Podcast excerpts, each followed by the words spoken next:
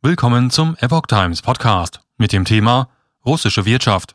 Rubel steigt trotz Sanktionen. Neue Kredite für Wirtschaft. Ein Artikel von Epoch Times vom 7. April 2022. Nach Beginn des Krieges sagte der Rubel ein. Doch das ist inzwischen Geschichte.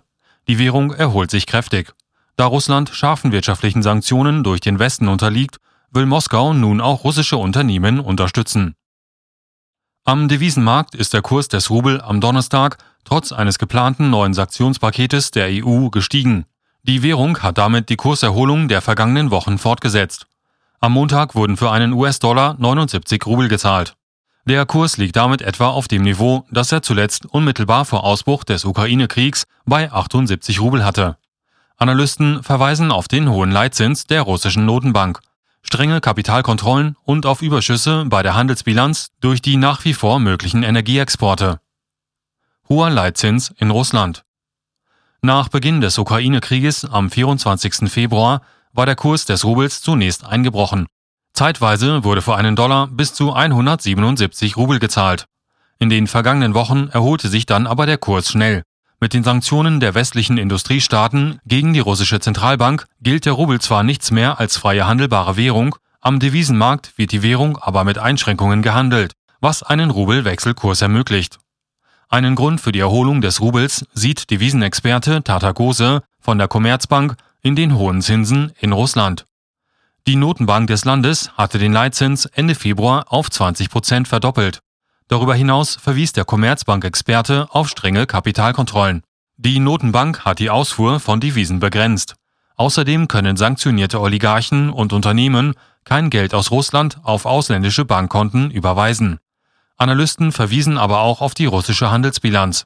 Die Handelsbilanz dürfte sich nach den Sanktionen verbessern, sagte Commerzbank-Experte Gose. Denn während der Export von russischer Energie wie Erdöl oder Gas weiterhin möglich ist, wurde gleichzeitig der Import westlicher Waren durch die Sanktionen stark eingeschränkt. Russischer Regierungschef verspricht Wirtschaft neue Kredite. Durch die westlichen Sanktionen wurden allerdings viele russische Unternehmen getroffen. Deshalb hat die russische Regierung jetzt weitere Hilfen in Aussicht gestellt. Die Regierung stelle Subventionen von 200 Milliarden Rubel, 1,3 Milliarden Euro für die Kreditvergabe zur Verfügung. Mit dem Geld sollen Banken unterstützt werden, zinsgünstige Darlehen zu gewähren. Damit könnten systemrelevante Unternehmen insgesamt mehr als eine Billion Rubel, 11,1 Milliarden Euro, an Krediten erwägen, fügte er hinzu. Beispiellose Sanktionen.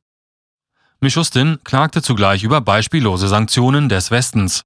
Die unfreundlichen Staaten haben nichts Besseres erdacht, als zur üblichen Piratenpraxis zurückzukehren, um diese Sache mal beim Namen zu nennen, kritisierte er das Einfrieren russischer Vermögenswerte im Westen. Die Sanktionen richteten sich dabei gegen jeden einzelnen Bürger, meinte er.